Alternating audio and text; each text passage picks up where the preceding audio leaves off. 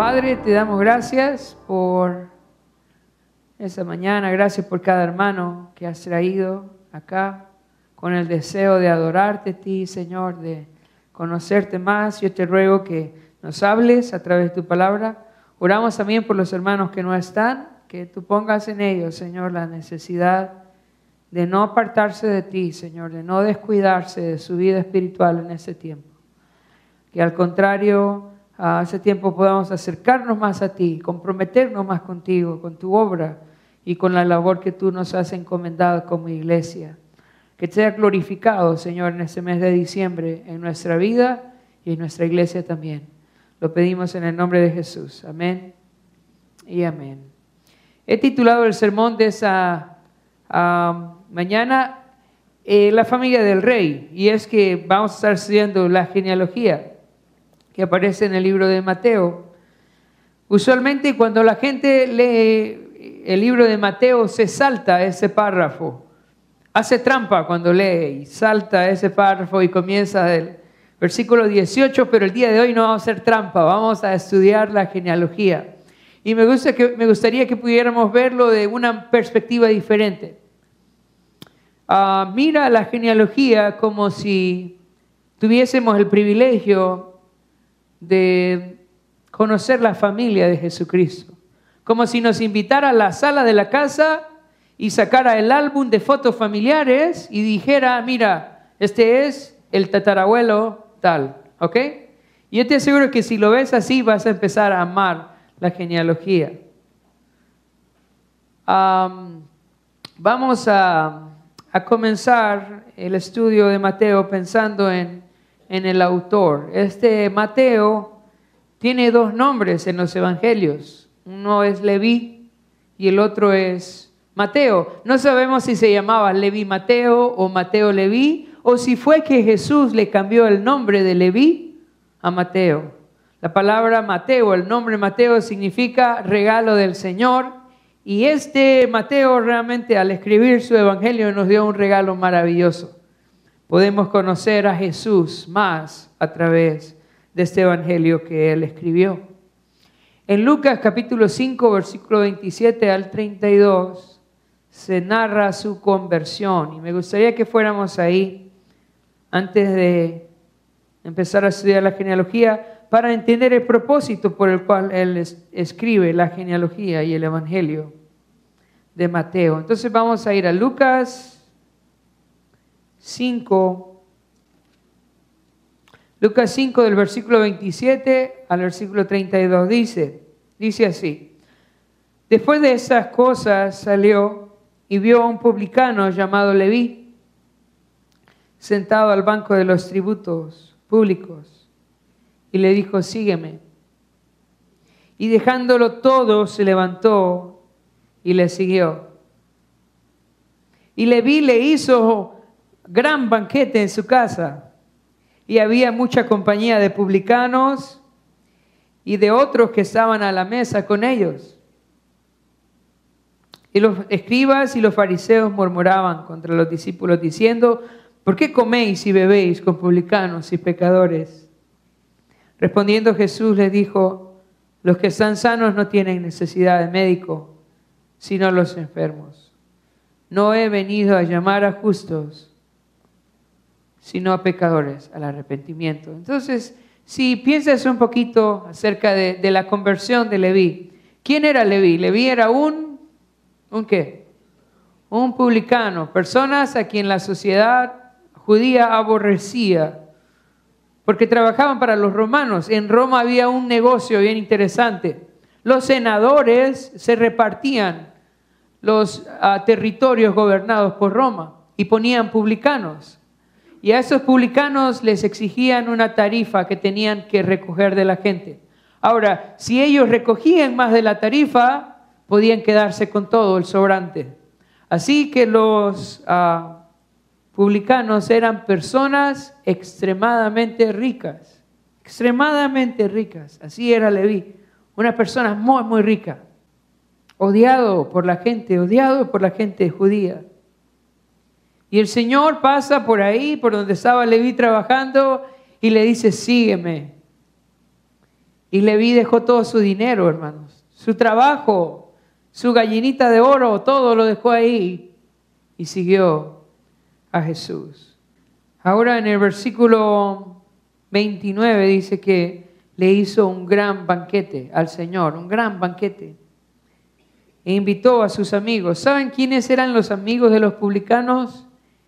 Eran, ¿quiénes creen? Eran los otros publicanos. O sea, los amigos de los publicanos eran los otros publicanos, eran las prostitutas y eran los sicarios. E, este era el grupo de ellos. Así que Mateo hizo un gran banquete para que sus amigos conocieran a Jesús. ¿Sabe? Mateo se había convertido de corazón al Señor y ahora lo que quería era que sus amigos, sus compañeros o sus ex compañeros de trabajo pudieran conocer al Señor. Eso se volvió en su pasión. Y yo estaba pensando ahorita en ese tiempo en donde nos invitan, ¿verdad? A tanta comida, ¿verdad? Tantas reuniones. Yo le aseguro que se va a topar con más de un publicano ahí. ¿Qué debe de hacer? ¿Tener la misma actitud que tuvo Mateo? La misma forma de pensar. ¿Qué es lo que debemos de hacer? Aprovechar cada banquete. ¿Cada banquete para qué, hermanos? Para hablar de Jesús con otros. Hermanos, no se quede usted en este tiempo sin compartir de Jesús con otros. Aproveche cada reunión. No haga una reunión en su casa sino hablar de Jesús. No prepare comida en su casa para su familia sino hablar de Jesús. Que Jesús realmente sea el centro por el cual hacemos nuestras reuniones, así como Mateo hizo ese banquete para presentar a Jesús a sus amigos. Por otro lado, parte del trabajo de un publicano era hacer informes, llenar registros. Trabajaba con una pluma, ese es su trabajo presentar quién había entregado tributos y quiénes no. Ahora, él está usando esa habilidad que él tiene como publicano ahora, ya no para hacer dinero. Él está utilizando esa habilidad que tiene para escribir, ¿sabe qué? Para que otros conozcan de Jesús. Y por eso él escribe el Evangelio de Mateo, un evangelio dedicado a los judíos mismos. Esa habilidad que tenía para escribir como publicano, ahora la está usando para que otros conozcan de Jesús. Yo no sé, hermanos, cuál es su habilidad. ¿Qué cosas son las que usted normalmente hace? Pero yo quiero decirle que usted puede usar eso que usted hace para que otros puedan conocer a Jesús. Así que como Leví usaba un lápiz o una pluma, para trabajar. Ahora que era discípulo de Jesús, usó esa pluma para hablarnos de Jesús. ¿Quién es Jesús? Para presentar a su nación quién era el Mesías. Pensando en eso, vamos a ir ahora a Mateo capítulo 1, versículo 1, y voy a leer ah, el versículo 1. Dice, libro de la genealogía de Jesucristo, hijo de David, hijo de Abraham. Así comienza ah, la genealogía. Esa palabra libro que se usa acá, en nueva versión internacional, se traduce no como libro, se traduce como tabla, como tabla. Tabla de la genealogía de Jesucristo. Ah, de pronto cuando nosotros lo leemos acá, no tiene mucha forma de tabla, pero cuando usted lo piensa detalladamente y lo ordena, se va a dar cuenta de que este párrafo de la genealogía de Jesús tiene un título, que sería el versículo 1, esto sería el título, libro de la genealogía o tabla de la genealogía de Jesucristo, hijo de David, hijo de Abraham. Y tendría tres columnas, tres columnas con 14 líneas cada una. Entonces es más como una tabla. ¿Por qué pone el título Jesucristo, hijo de David, hijo de Abraham? Ah, Dios había hecho una promesa a David en 2 de Samuel capítulo 7, versículo 13. Vamos a ir a 2 de Samuel. 2 de Samuel capítulo 7, versículo 13. Dice, Él edificará casa a mi nombre y yo afirmaré para siempre el trono de su reino. Dios le había prometido a David un hijo que iba a gobernar para siempre. Así que los judíos sabían que el Mesías tenía que venir de David y que ese hijo de David iba a, iba a tener un trono que iba a permanecer para siempre, de generación en generación. Por esa razón Mateo dice, Jesús es hijo de David y él va a tratar de comprobar eso a través de, este, de esta tabla de genealogía. Por otro lado, dice también hijo de Abraham. Dios también había hecho promesas a Abraham. Y vamos a ir a Génesis capítulo 12, versículo 3. Génesis capítulo 12, versículo 3, para ver las promesas que Dios había hecho a Abraham. Dice Génesis 12, 3, bendeciré a los que te bendijeren y a los que te maldijeren maldeciré, y serán benditas en ti todas las familias de la tierra. Entonces Mateo está diciendo, Jesús es el Salvador del mundo. En Jesús son benditas todas las naciones de la tierra. Jesús es el cumplimiento de la promesa de Dios, hecho tanto a David como también hecho la promesa que Dios hizo a Abraham, todo se cumple en Jesucristo. Y una vez dando ese título, él empieza a desarrollar entonces la genealogía. Esa genealogía, como les decía, tiene tres columnas. ¿Y cuáles serían las tres columnas? La primera columna de la genealogía sería del versículo 2 al versículo 6, que habla acerca de la formación del pueblo de Israel, cómo, fue, cómo comenzó el pueblo de Israel, cómo fue formado, cómo fue establecido en la tierra de Canaán. Todo eso aparece en la primera columna del versículo 2 al versículo 6. Vamos a leerlo. Abraham engendró a Isaac, e Isaac a Jacob, y Jacob a Judá sus hermanos. Y Judá engendró de Tamar a Fares y a Sara. Fares a Esrom y Esrom a Ram. Y Aram engendró a Aminadab, Aminadab a Nazón y Nazón a Salmón. Salmón engendró de Raab a Boz y Boz engendró de Ruth a Obed y Obed a Isaí. Isaí engendró al rey David y el rey David engendró a Salmón, de la que fue a mujer de Urías. Entonces, esta sería la primera columna de la genealogía. La primera columna comienza con Abraham y termina ah, con David.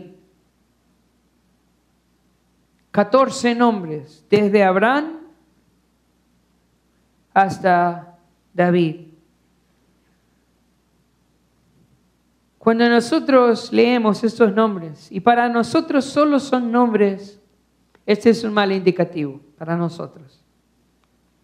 Significa que en la clase de panorama del Antiguo Testamento estoy aplazado. Este es un examen. Es como cuando usted lee Mateo capítulo 1 y empieza a ver los nombres y no entiende nada, significa que está aplazado en el estudio del Antiguo Testamento. Porque estos nombres no solo son nombres, son personas. Y no solo son personas, son historia. Historias. Y resumen el Antiguo Testamento. Por lo tanto, piensa en la providencia y en la sabiduría de Dios. Cuando comienza el Nuevo Testamento, porque este es el primer capítulo del Nuevo Testamento, piénsalo. El primer capítulo del Nuevo Testamento comienza como? Comienza resumiendo todo el Antiguo Testamento. ¿Veis la providencia de Dios? El Nuevo Testamento no está desconectado del Antiguo Testamento. Al contrario, el Señor pone la genealogía de Jesucristo en el primer capítulo del Nuevo Testamento para conectar, para hacer el puente entre el Antiguo Testamento y el Nuevo Testamento. Hermanos, no hay forma de que nosotros estemos seguros de que Jesús es el cumplimiento de, de, lo que dice Moisés y los profetas si no conocemos el Antiguo Testamento. ¿Cómo podemos realmente estar convencidos de que Jesús es el Mesías cuando nosotros no conocemos el Antiguo Testamento. Por otro lado, ¿cómo podemos comprender nosotros la belleza del nuevo pacto cuando no hemos comprendido aún el antiguo? Creo que nos han mentido cuando nos han dicho que el Antiguo Testamento no importa. Eso no es cierto. La única forma, escucha eso, la única forma de apreciar la belleza del nuevo pacto es cuando comprendes el antiguo. Y por esa razón empieza el Señor el Nuevo Testamento a través de esta genealogía para que podamos entender la conexión de dónde viene el Nuevo Testamento. El Nuevo Testamento viene del cumplimiento de las promesas hechas a Abraham en el Antiguo Testamento. Pensando en la lista de nombres de la primera columna, de Abraham a David. Son 14 nombres. Yo espero que cuando usted los haya visto, los haya identificado porque hemos estudiado todo este año el libro de Génesis. Así que espero que por lo menos desde Abraham hasta Fares estemos bien. ¿Estamos bien, hermanos? Si no, nos toca otro año en Génesis, ¿verdad?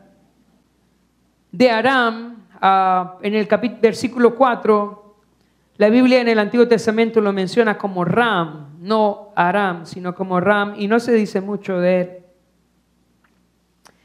De Nazón, en el versículo 4, la Biblia lo menciona como uno de los príncipes de Judá. De Salmón lo que conocemos es que se casó con Raab. Ahora, de vos, de vos, en el versículo 5 hay todo un libro que habla acerca de la historia de vos y Ruth. De Isaí lo conocemos porque es el papá de David, el padre del rey David. Esto sería entonces la primera columna, que incluye, pensando en el tiempo, el llamamiento de Abraham, cuando el Señor lo llamó de Ur, de los caldeos, y le prometió que iba a ser de él una nación.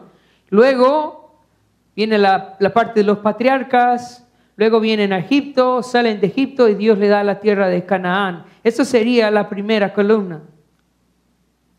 Ahora, la segunda columna tiene que ver con la monarquía.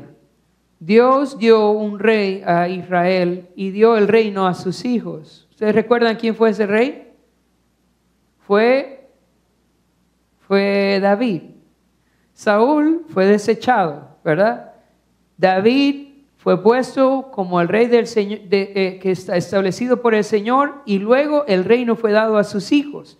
Todos en esta lista, en esta monarquía, son hijos de David, todos, todos. Todos los reyes que aparecen en esta lista son hijos de David. Así que vamos a leer la segunda columna de esta tabla de genealogía. Ahora, comienza con el rey David, o sea que el rey David se repite. El rey David sería el último de la primera columna y también el primero de la segunda columna.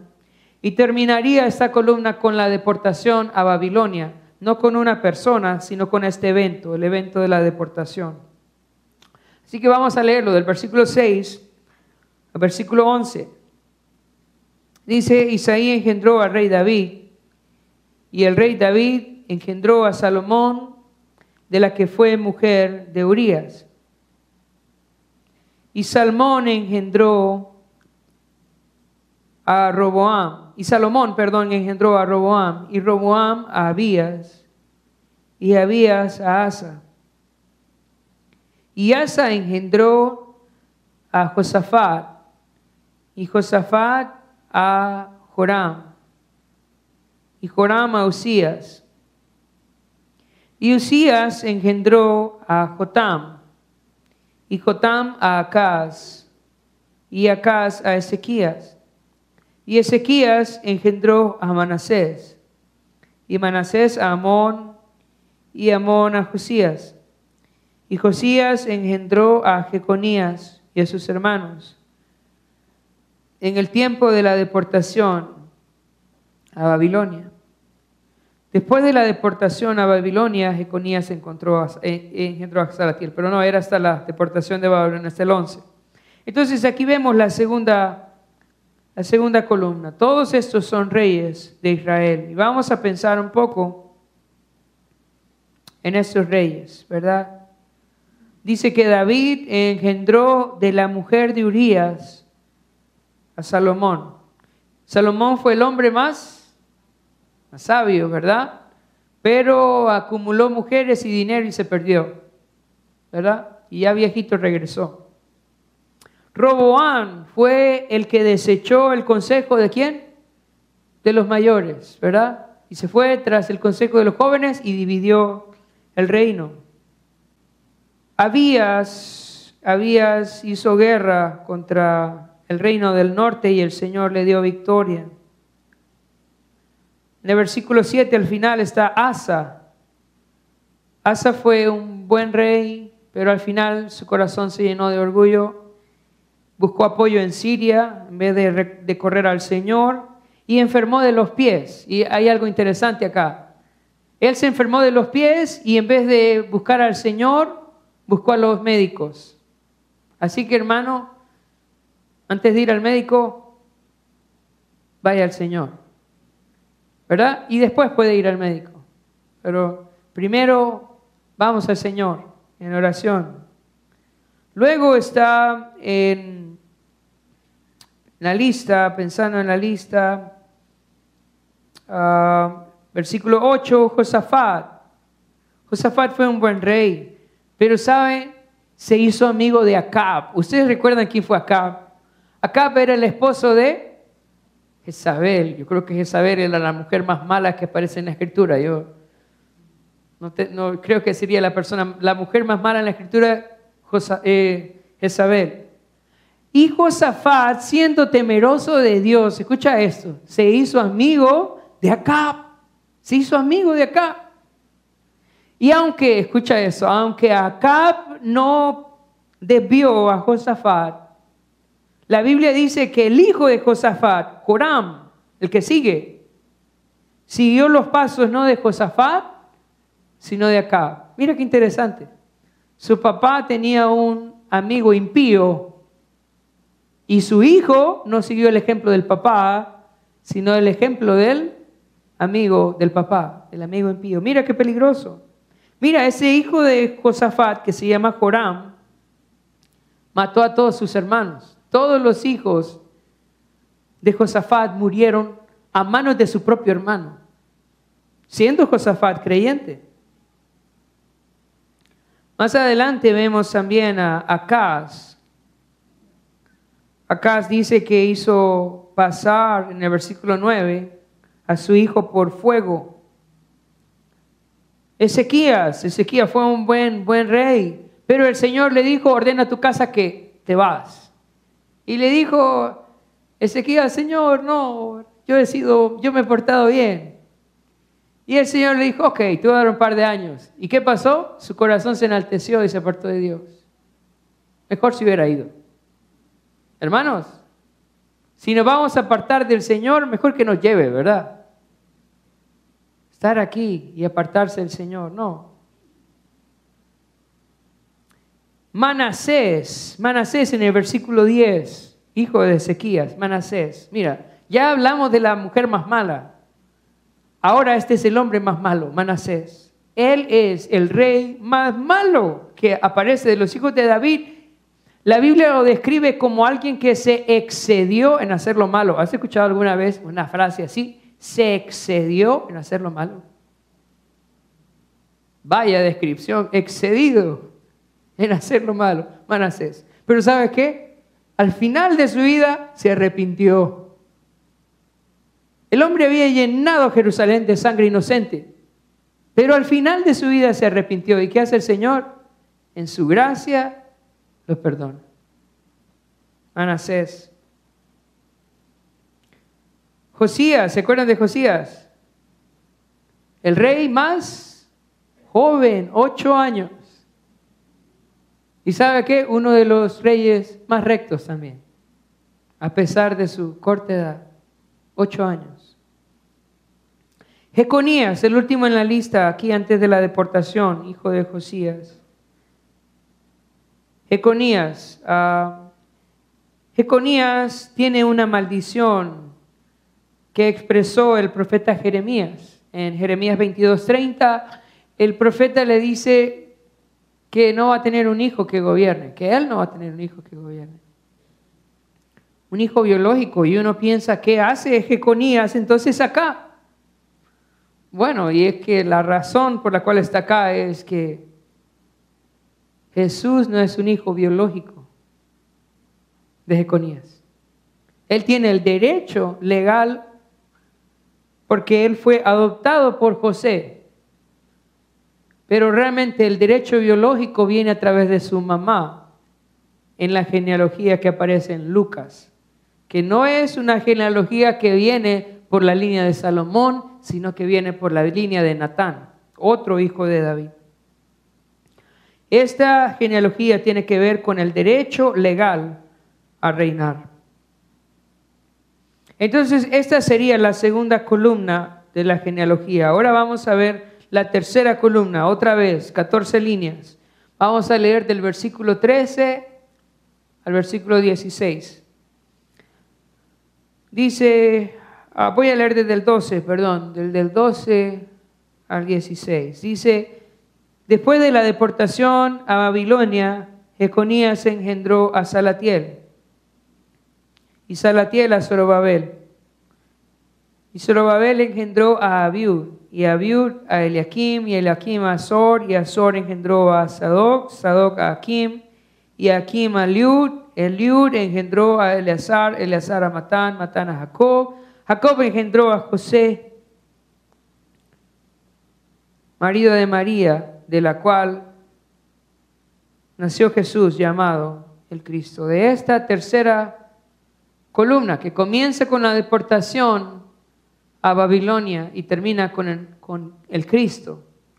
Hay 14 líneas ahí también. De esas 14 líneas realmente conocemos muy, muy pocas personas. De pronto a Zorobabel, que fue el gobernador de Judá en el tiempo que, regresaron ah, de, de, Babilonia. Entonces, Zorobabel aparece en los libros de Nehemías, en algunos profetas menores. Él era el gobernador del pueblo de, Judá, de los que venían del exilio. Entonces, estas serían las tablas. Esta tabla o estos 14 nombres en cada columna no son exhaustivos, o sea, que hay más personas, hubieron más reyes que estos. Ah, también en, en, la primera parte, en la primera columna, hubieron más reyes que estos. En esta tercera columna no sabemos mucho de eso, porque hubieron 400 años de silencio. ¿Ustedes se acuerdan? La Biblia no dice mucho de este periodo, pero es posible que hubieran habido más personas.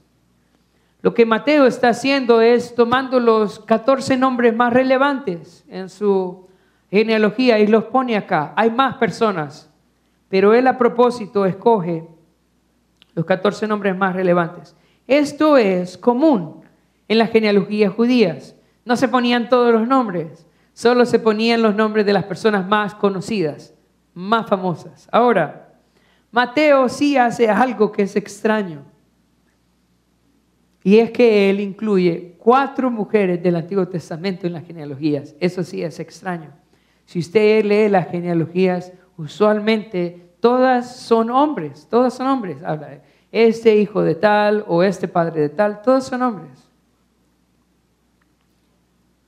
Pero Mateo incluye esas cuatro mujeres ahí cuatro mujeres del Antiguo Testamento y al final incluye una quinta que es del Nuevo Testamento. Ahora, ¿por qué? ¿Por qué? ¿Por qué Mateo hace esto?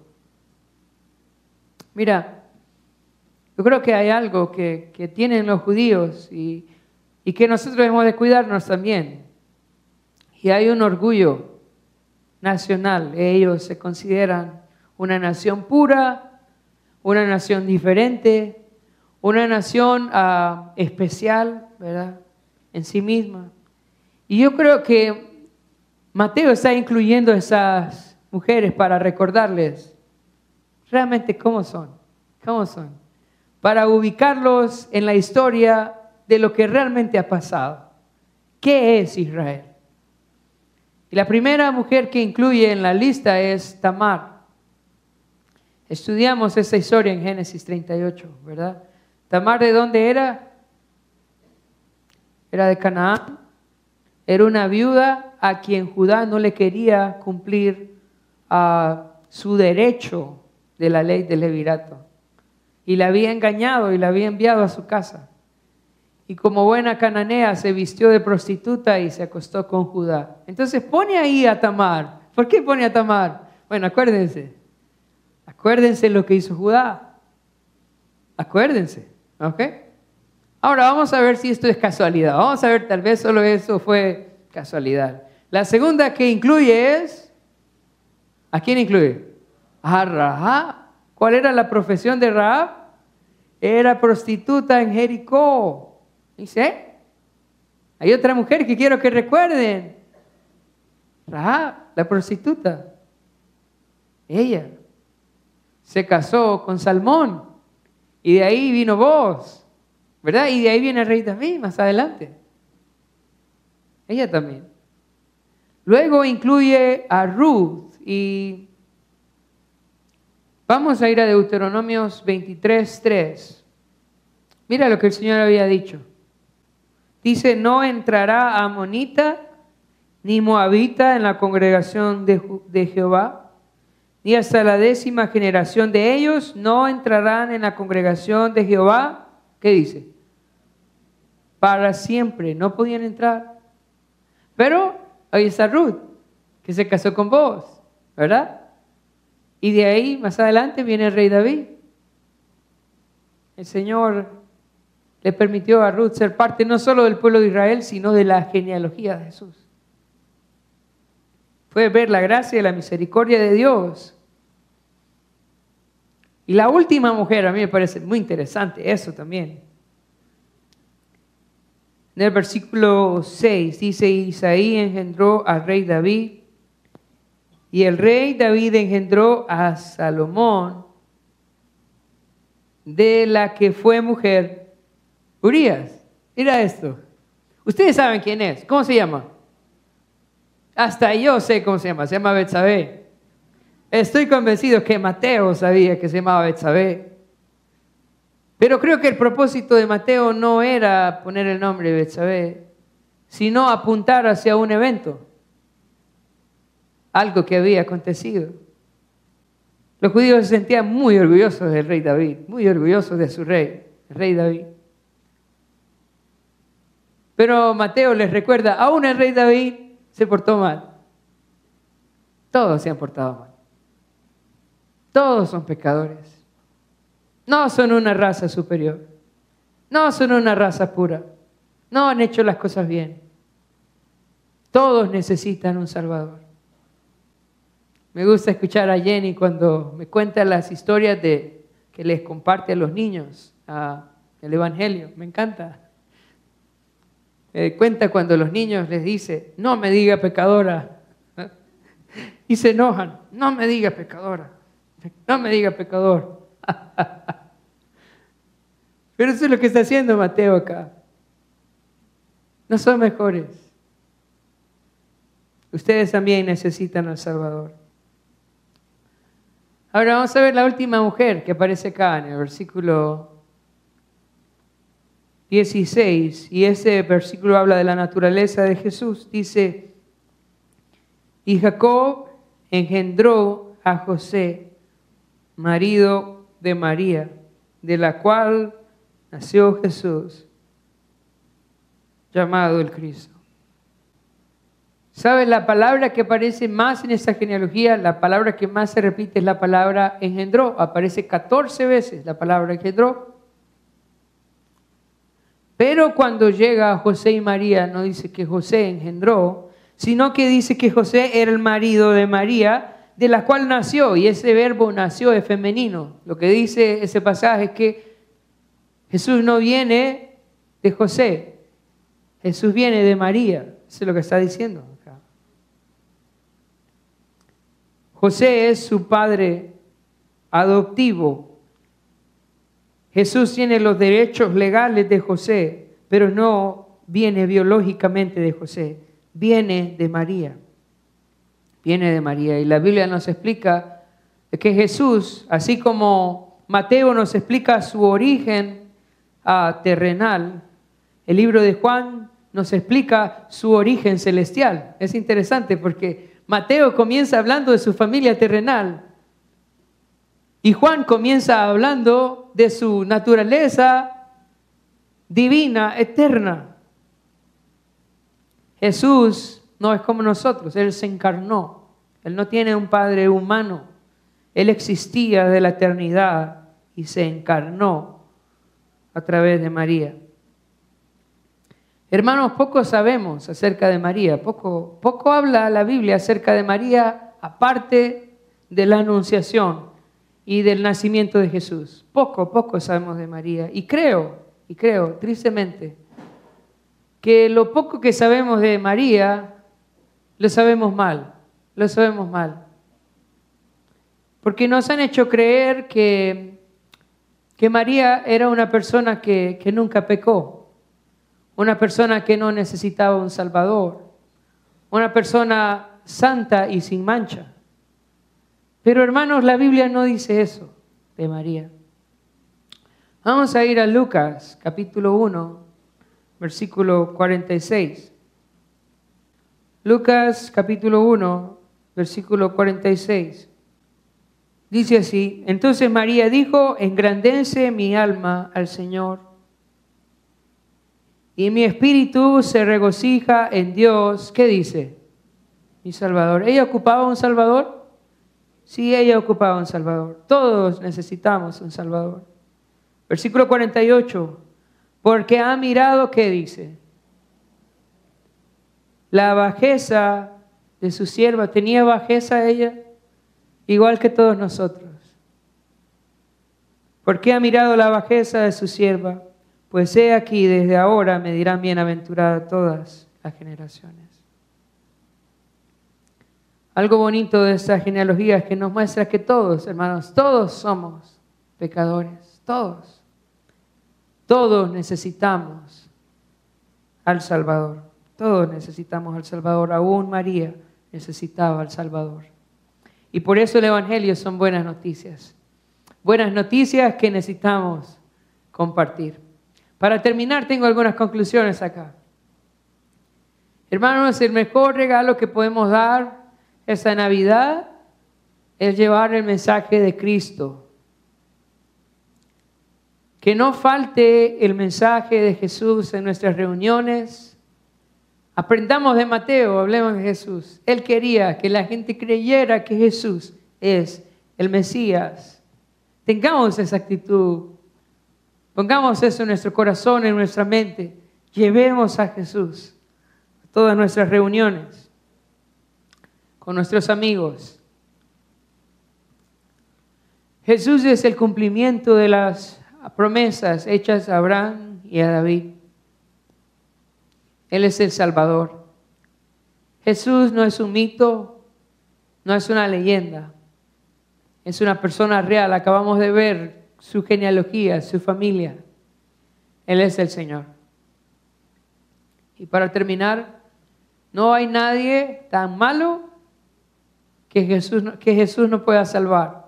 Estudiamos la, historia de, de Leví. El Señor lo transformó. Raab, el Señor lo, lo transformó, la transformó, la perdonó.